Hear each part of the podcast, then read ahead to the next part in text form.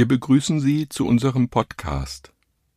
Friedrich Hölderlin hat ein dichterisches Werk hinterlassen, das überall auf der Welt gelesen wird. Von Hölderlins Texten, ihrer Sprach- und Lautgestalt geht eine Faszination aus, die Menschen ins Offene finden lässt. In das Gespräch mit sich selbst wie in den Dialog miteinander. Anlässlich des 250. Geburtstags spricht heute der Literaturwissenschaftler und Philosoph Jan Urbich darüber, was Hölderlin ihm bedeutet.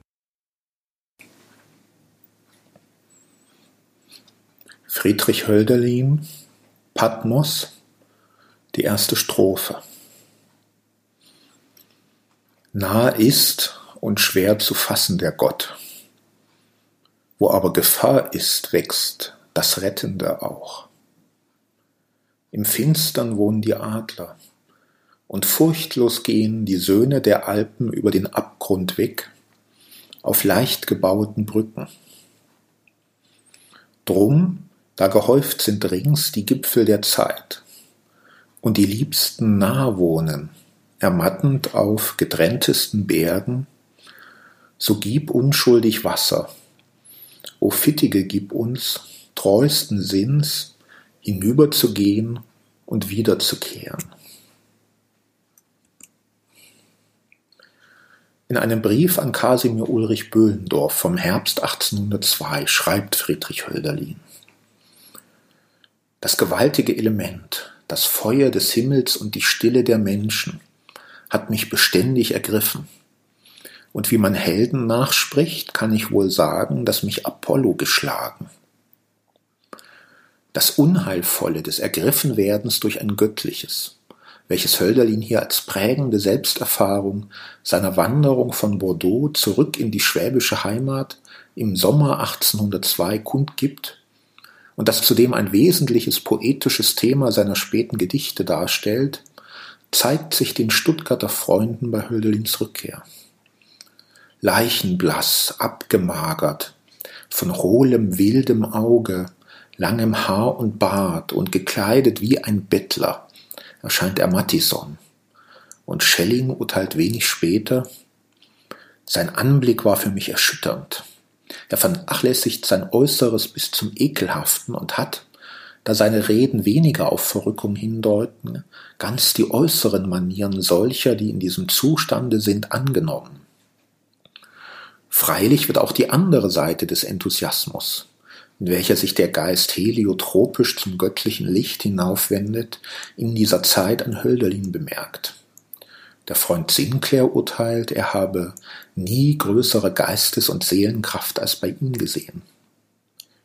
Im Herbst 1802, in den Nachbeben dieses Zustands, entwirft Hölderlin neben anderen berühmten Gedichten wie Hälfte des Lebens einiger seiner heute bedeutendsten Hymnen. Der einzige Friedensfeier, Andenken, Nemo Söhne und eben Patmos.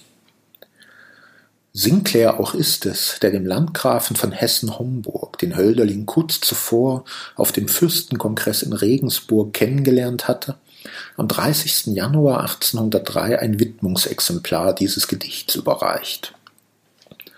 Patmos kreist selbst um das Thema der Einwohnung des göttlichen Geistes im Menschen oder, mit dem geläufigeren Ausdruck, um die Offenbarung, ihre geschichtliche Signatur zwischen Antike und Christentum. Ich will mich aber mit meinen Bemerkungen auf die Frage, was mir Hölderlin bedeutet, nicht auf diesen großen Bogen des Gedichts, also auf seine poetische Erkundung der Offenbarung des Johannes auf der griechischen Insel Patmos und deren Stellung innerhalb der Religions- und Geschichtsdeutung Hölderlins beziehen, sondern nur auf die erste Strophe und sogar noch eingeschränkter nur auf ihren Anfang, also den Anfang des Anfangs von Patmos. Ich will dabei auch eher von einer ästhetischen Erfahrung, einer poetischen Verstehenserfahrung reden, die sich an dieser Einzelstelle jenseits ihres hermeneutisch sauber befragbaren Zusammenhangs für mich ergibt. Denn der Beginn von Patmos hat, neben dem Beginn von Mnemosyne, stets den stärksten poetischen Eindruck auf mich gemacht. Das Gedicht beginnt in den ersten vier Versen mit zwei der berühmtesten Gnome Hölderlins. Nah ist und schwer zu fassen der Gott. Diese erste Gnome scheint für den unbedarften Leser vielleicht sogar eine beunruhigende Warnung auszusprechen. Etwas, das zugleich nah und für uns doch nicht sichtbar ist, von dessen Präsenz in unserem Lebenskreis wir wissen und das auch prinzipiell erreichbar wäre, ohne es jedoch ergreifen zu können, ist das nicht etwas Unheimliches? Ist so das Göttliche nicht zum freudschen Vorbewussten erklärt, verbannt in den ewigen Vorhof unserer Intentionalität und uns in unserem Rücken ständig bedrohend? Wo aber Gefahr ist, wächst das Rettende auch und reden darauf bezogen nicht ganz folgerichtig diese Verse der zweiten Gnome, die Benjamin und Adorno so gern zitierten, von einer Gefahr, die in dieser Art von unheimlicher Gegenwart liegt. So könnte man vielleicht denken. Die abstrakte, dekontextualisierte Gestalt dieses Anfangs erlaubt das erst einmal. Umgekehrt wäre aber auch möglich, den ungreifbaren und doch als nahe gewussten Gott mit dem Rettenden zu identifizieren, das gegen eine in diesem Fall unbestimmte Gefahr steht. Allerdings müsste so die vegetabilische bzw. organische Metaphorik des Wachsens mit dem Sinnhorizont des Göttlichen vereinbart werden, welches seit seinen frühen parmenideischen Klärungsversuchen eigentlich im strengen Sinne nichts Werdendes sein kann, weil ihm dann ein Ausstand an Sein zugesprochen werden müsste. Viele spätere Philosophen, am prominentesten vielleicht Hegel, haben das freilich anders gesehen. Wie am Anfang von Mnemosyne bleiben die semantischen Zuordnungen der ersten vier Verse in ihrer stark abstrahierten, im bloß allgemeinen verharrenden Sprache offen. Auch versintern ruht das matte und zwischen den spannungsvollen Charakterisierungen des Gottes gänzlich unentschieden bezüglich ihres semantischen oder realen Verhältnisses.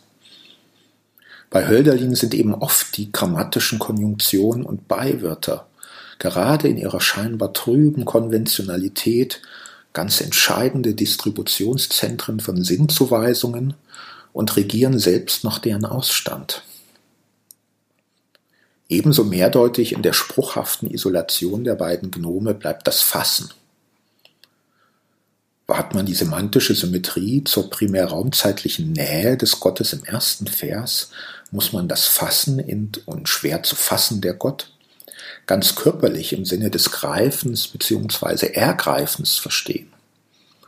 Allerdings ist mit schwer zu fassen zugleich deutlich die epistemische Komponente im Sinne des Erkennens als Begreifens wenigstens mitgemeint ebenso wie das emotive Moment des Verstörenden, Überwältigenden und Wunderbaren, wie wenn wir sagen, ich kann es nicht fassen, das.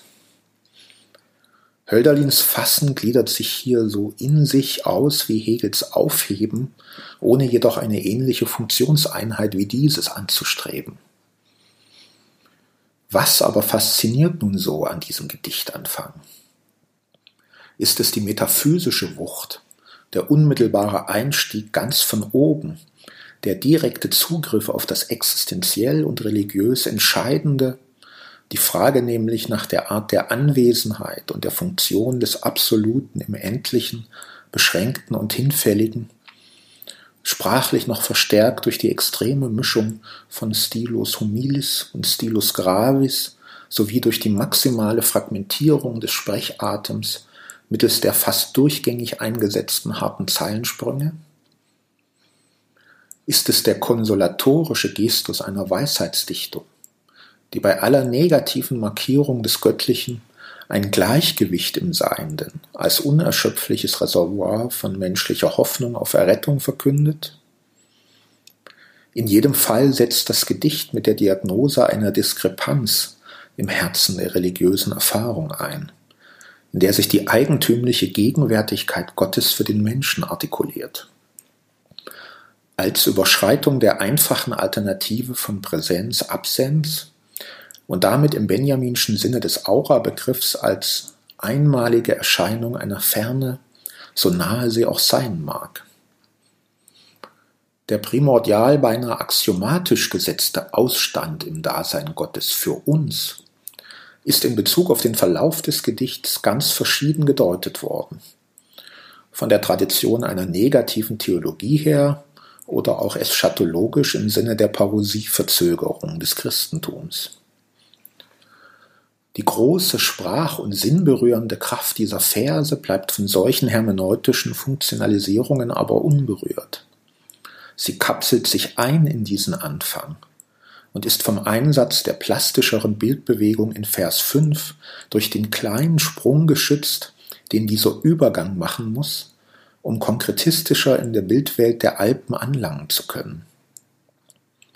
Diese Eingangsverse stellen deshalb in der Tat eine apotropäische Kraft in Aussicht, die auf jeden übergeht, der sie auf sich wirken lässt und ihre Sprachgewalt erfährt, indem sie ihm erlauben, auch ohne den Übergang in die poetische Argumentation des Gedichts bei ihnen zu verweilen und sich von ihrer Autorität für einen Moment vereinnahmen zu lassen, ihnen also Glauben zu schenken. Um dieses Geschenk geht es dass die Art von Gottes Hineinreichen in die endliche Wirklichkeit selbst eine Geschichte hat und demzufolge Rettung einen geschichtlichen Ort, der erhofft werden darf. Davon spricht das Gedicht indes auch im weiteren Fortgang. Denn selbst in dürftiger Zeit, wie es in Brot und Wein heißt, bleibt die Beziehung auf das Rettende unverlierbar.